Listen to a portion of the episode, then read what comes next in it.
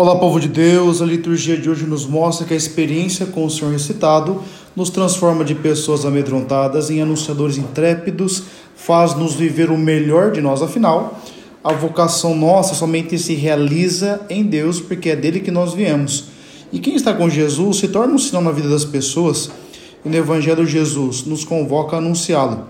Essa alegria do Senhor não pode ficar encerrada apenas em nosso coração, ela precisa ser partilhada. Que essa verdade ilumine seu coração e você viva todo esse dia na presença de Deus.